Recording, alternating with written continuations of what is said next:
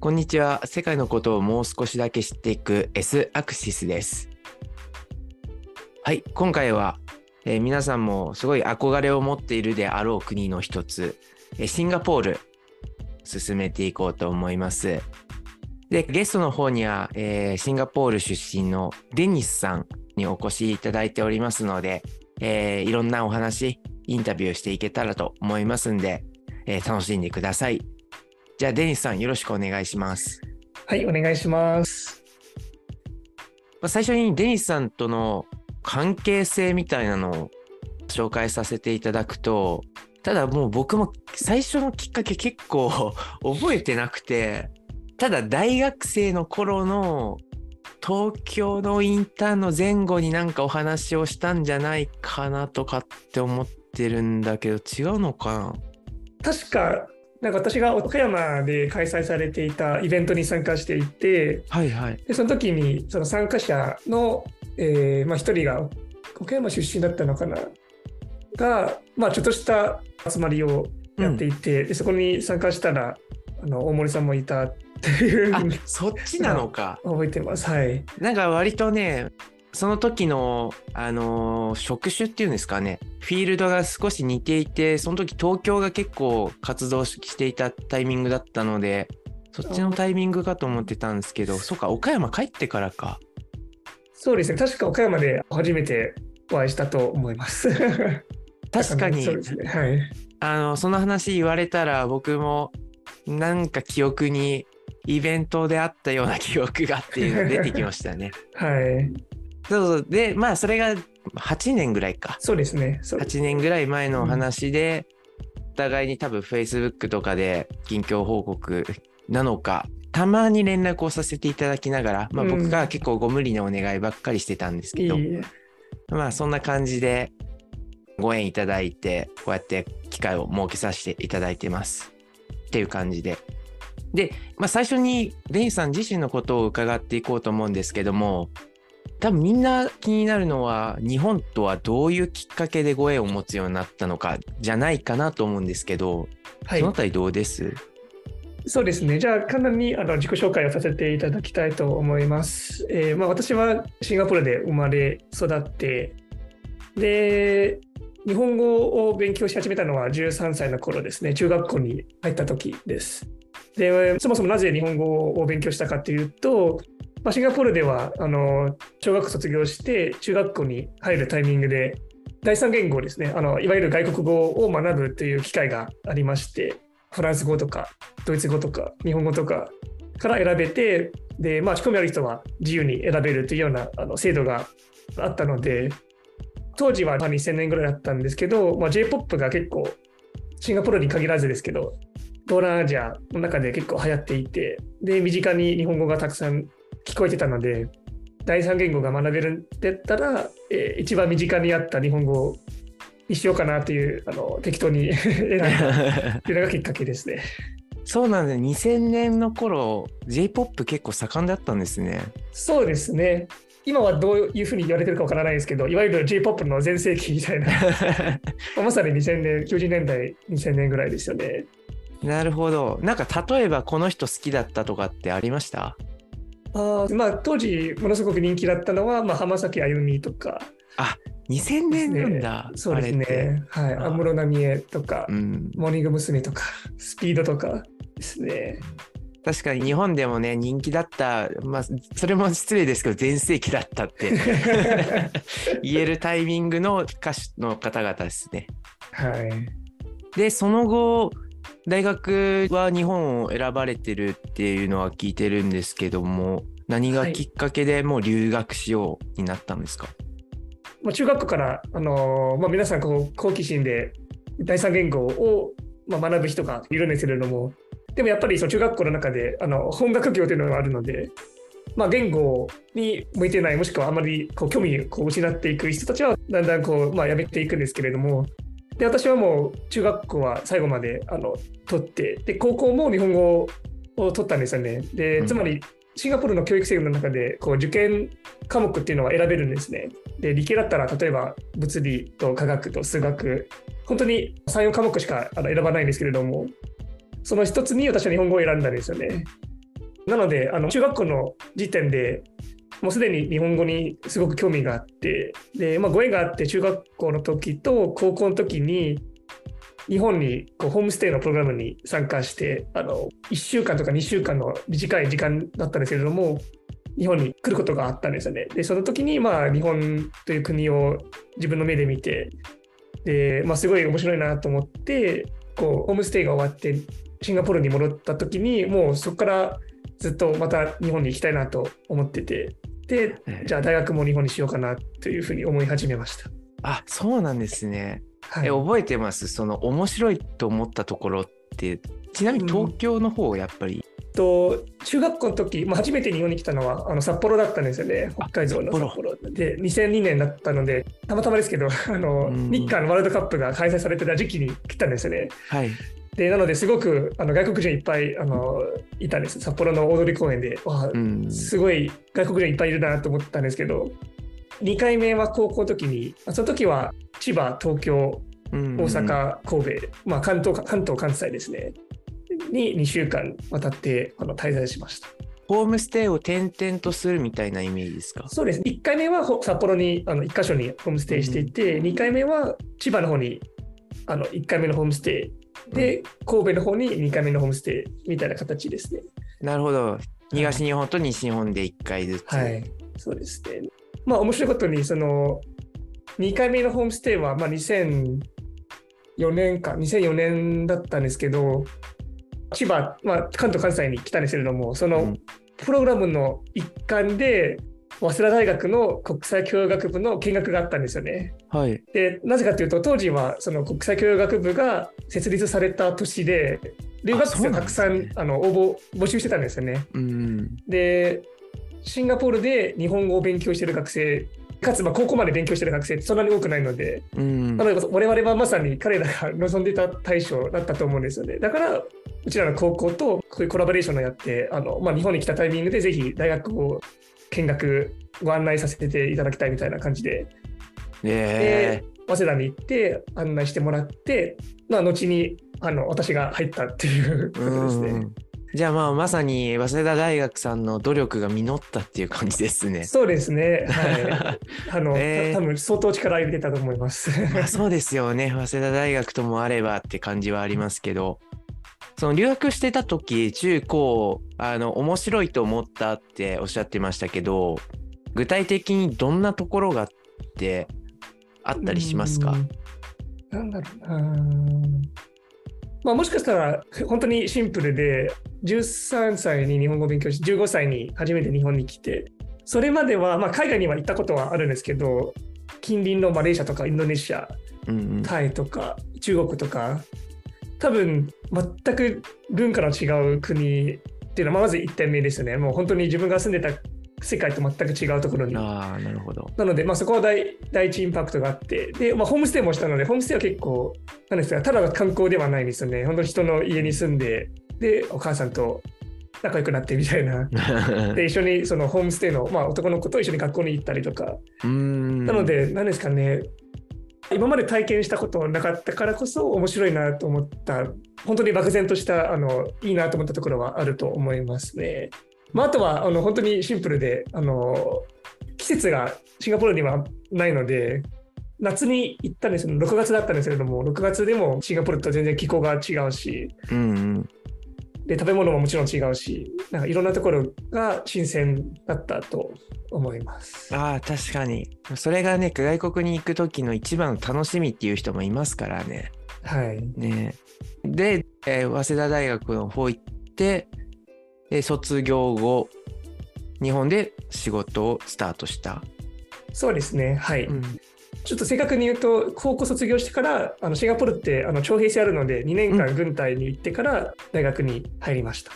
徴兵制あるんですね。そうですね。はい。全くその印象はなかった。そうですね。韓国と同じようなイメージなんですかね。まあそうですね。イメージとしては、はい。うんうんうん同じようなイメージです。ただ、韓国の場合は30歳まで2年間、ある程度自分で選べるんですけれども、シンガポールの場合は、ほとんどの人はもう高校卒業してすぐ入るんです。なので、あの入る時期は選べないですね。ああ、なるほど。ってことは、大学の前ってこと？そうですね。はい。うんほとんどの人は大学の前ですね。なるほど、なるほど。で、えーそのまま、まあ、日本で今仕事をされているっていうことなんですが、あの、これ多分ね、ブルネイの方にも似たような話をしたんですけども、まあ、シンガポール、まあ、これからちょっとシンガポールのことは詳しく聞くとして、まあ、豊かじゃないですか、はい。シンガポールって。で、おそらく日本に来る方が経済的にも、まあ、大変だと思いますし、まあ、そもそも、まあ、言語的にもそれから文化としても大変だと思うんですけどもなんかシンガポールじゃなくて日本で働くきっかけあるいはシンガポールに戻らなかった理由みたいなのってあります？ああ、まあそうですね。でも私はその留学で日本に来た時から卒業して国に帰るっていう選択肢はなかったので、あのもう日本でもっと働いて生活したいというのはずっと思ってたので、なのであんまり帰るという選択肢は 自分の中にはなかったですね。うんうんうんうん。はい、で、まあ、なぜ、なんだろうな、こう、日本は生活はしやすいんですよね。そのは働きやすいかとかっては別として、生活しやすいんですよね。なのであの、生活は日本の方が良かったなとは思います。で、まあ、あいろんな意味でそ、そうなん例えば自然がまあ近くにあるとか、まあ、東京だったら別かもしれないですけど、あの全体的に自然はいっぱいあるし、で季節はあのシンガポールにはないので、あるし、そうですね、そういう面では日本日本の方が生活しやすいなとは思いました。なるほど。その季節に対する、まあ、僕たちってやっぱり当たり前と思っうんちゃってるので四季があることとか、まあ、そのあたりすごい気になりますね。なんかシンガポールの、あの紹介会、まあ、次の回ぐらいになると思うんですけどちょっとそのあたりでも話を聞いてみたいなと。で実際まあ日本で仕事をし始めて仕事生活っていうのかな？どうですか？まあ、これもまあ有名な話だけど日本で仕事するのはなかなか大変っていうのがあのうん多分あの皆さん分かっていると思います。残業ですとか、なんかいろいろ 大変な部分は、その上下関係ですとか、うんあのそういう部分はあるとは思います。で、だからこそ、まあ、私の、あの、何ですかね、キャリアとと言えるかどうかわからないですけど、本当に自由自在に生きているようなイメージなんですよね。うあんその印象はありますね。はい、日本企業に勤めるというのはなかったので、なので、自分の中で一番バランスのいい生活をあの求めてあのいたと思います。結婚されたじゃないですあか。はい。えっと、結婚式自体は来年だと思うんですけども、なんか結婚式の文化とかって日本と違う、まあ結婚式だけじゃないんですけど、うんうんうんまあデニスさん、中華系だと思うんですけども、はい。中華系の文化、伝統の結婚みたいな、そういうのってあったり、準備とかしてます、はいえっと、そうですね。あの多少あると思います。うん、そうです。まあ、シンガポールは多民族なので、あの本当に宗教によって同じ中華系でも違うんですよね。あのキリスト教だったら。あそうですね。なので、中華系でキリスト教だったら、まあ、教会でややるし、うんみたいな。なんか本当に中華系で無宗教だったらまた別のやり方があるし、なんかへ結構いろいろありますね。例えばですけど、あの私の弟は、まあ、もちろん中華系なんですけども、彼はあの職業軍人なんですよね。ーうんうんなので、結婚式はちょっと軍人の要素も入ってくるんですよね。なので、あのもういろいろですね。ありがとうございます。ちなみに仕事の部分ってなんかお話しできることってあります？もちろん、はい、大学卒業後にどんな、まあ、うん。うんキャリアたどってきたかっていうのを、えっと大学卒業してからいわゆる就活をやろうとうん。したんですけれども、あのまあそのまあ、ある企業の説明会に行ってもう衝撃的で皆さん、あのなんだろうな、まあ、同じ服を着てあの同じ髪型にしていてでみんなこう同じ姿で座って話を聞いて終わったら皆さん一列に並んでこう話を聞くみたいな。うんでこれは、まあ、自分には向いてないなと思ってであれからもう説明会行ってないんですよね。で当時あのあるスタートアップでアルバイトをしていたのでで、まあ、ご縁があってその社長に、まあ、よかったらそのまま社員になりませんかって誘われてで社員になりました。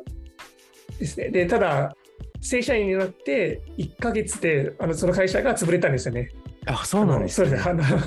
破産してしまってはいはいはで次に受かった会社が名古屋の会社だったんですけどい。うんうん。で半年ぐらい働いてやっぱり自分にも向いてないなと思ってまた辞めてでまた東京に戻って、えーで3つ目の仕事、まあ、会社に入ってでこの3つ目の会社も結局半年で辞めてうん。まあ本当に自分に向いてないのかわからないんですけどこのまま転職しても続かないだろうなと思っていろいろと考えてみたら勉強はあの好きだしじゃあ勉強を続けようかなと思って大学院の受験をしてでで大学院で2年間研究して卒業後に、えー自分で起業して、まあ、うんソーシャルプロジェクトを立ち上げて3年間ぐらいやってでコロナになってあの今の会社に転職しました。なるほど。そうですね。まさにその起業されてたタイミングに僕もお会いしたっていうような感じだったのかな。直前かな、あれは。直前だったかもしれない。岡岡山は2000正式に起業したのは2017年になったんですか？あ、でもそうかもしれないです。その前後だったかもしれないですね。ですよね。で、その直後に、あの、岡山県の方でも、倉敷市さんの方でも、まあ、実績作られてたのは拝見したのはいはいはいで、そうですね。いや、さすがだなと思いついえいつ、え。大学と大学院って、どんな研究されてたんですか？えっと、大学はえ国際教養学部だったので、うん。あの専門はなくてですね結構幅広く勉強してたんですけれども大学で書いた論文と言えるほどものではないですけど論文は、えーアイヌについて書きました。アイヌについて、はい、な、なんでそこに興味を？なかなかそれはね、まあ、論文っていうほどでもっていうのは多分に日本の大学生を経験した人なら大体感覚はわかると思うんですけど、まあ、それでも結構研究はするじゃないですか勉強とか。はいアイヌってなんでやろうと思ったんですか？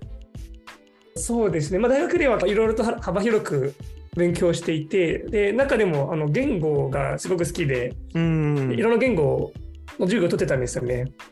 言語を学ぼうと思った時に一番こう有名な言語で言うと、まあ、フランス語とかスペイン語とかうん勉強していく中で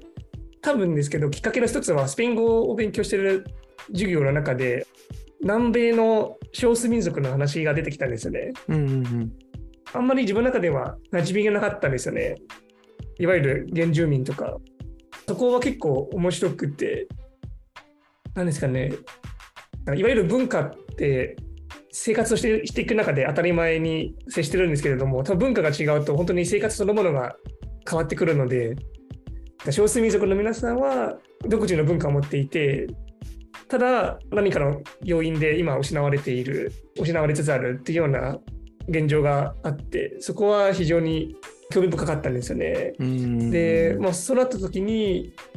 じゃあ日本はどうかって思った時に、まあ、日本にもあのアイヌはいるっていうことが分かってせっかくだから勉強しようと思ってあの、はい、卒業論文はアイヌについて書きました。なるほど面白いきっかけですね。そうですね。まあ多分そこまでねそのデインさん自身のそのなんていうんですかねシンガポールとしてのみたいなのもあんまりないような気はするんですけどもなんかそこからねこの後に話していくシンガポールの今回テーマとしては多分多様性的な部分から始まると思うんですけどアイヌのこととかもねうまくリンクさせてお話できたら面白いですね。うんまあなんか一つ言えるあんまり関係ないかもしれないですけどあどうぞどうぞぞ。一つはスペイン語とかを勉強している中でその南米の少数民族の話がを学んでいる時にうんなぜその少数民族の文化言語がこうなくなりつつあるのかっていうとやはり植民地化されたという歴史があったんですよね。で、まさに私が今、興味を持って勉強しようとしているスペイン語の国の人たちが植民地化して、まあ、ある意味、少数民族の文化をなくしていったという歴史はあったので、そうですね。で、でおそらく日本も同じくそういった部分もあると思うんですよね。琉球ですとか、あのアイヌですとか。なので、そういうなんか、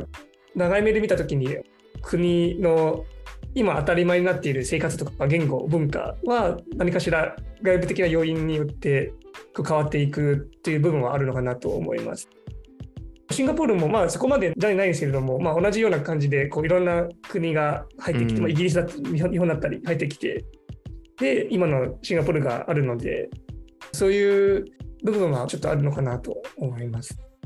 ありがとうございます。大学院の方も聞いておきたいな。大学院の方はちなみにどんな研究を、はい。はい、えっと、災害と地域社会という、まあ、テーマで研究をしました。災害と地域社会、はい、そうですね。大学院の方は本当の研究に近い形で やっていたんですけれども、日本、フィリピン、それからインドネシアですね、この3カ国で実際に現地に災害が起きた地域に実際に行って、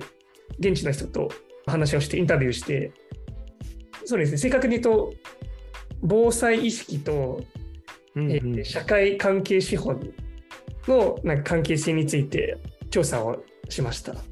社会関係資本を分かりやすく言うと 社会関係資本を分かりやすくとあの、まあ、信頼関係ですね。ああなるほど。はい、え防災の意識と、まあ、地域の住民のっていうことですか？住民の信頼関係。そうですね。はい。一応その社会関係資本はいろんな種類が、まあ、3種類ぐらいあって、うん、あのまあ、地域内の信頼関係。地域と地域の信頼関係、うん、あと地域と政府の信頼関係の信頼関係。で多分その3つは結構それが変わることによって防災意識が変わってで結局災害への対応が変わるみたいななるほど、なるほど。はい、のを、まあ、ちょっと調査してみた。なんかそれだけで1話作れそうな内容ですね。そうですね。なかなかあの面白かったですね。うん、ちょっとね、シンガポール界と別に、それこそさっき言ったフィリピンと、あとインドネシアっておっしゃってましたかね。はい、そこの防災意識の違いみたいなのは、うん、特にね、あの同じく台風がある地域なのかな？そうですね。はい、フィリピンはそうですね。そうですよね。だったり、あの10年前とか十何年前はスマトラ沖地震とかでも、うんうん、えー、日本でもすごく有名になった地域だったりするので。あのまさにそこに行きましたね。あのアチェ。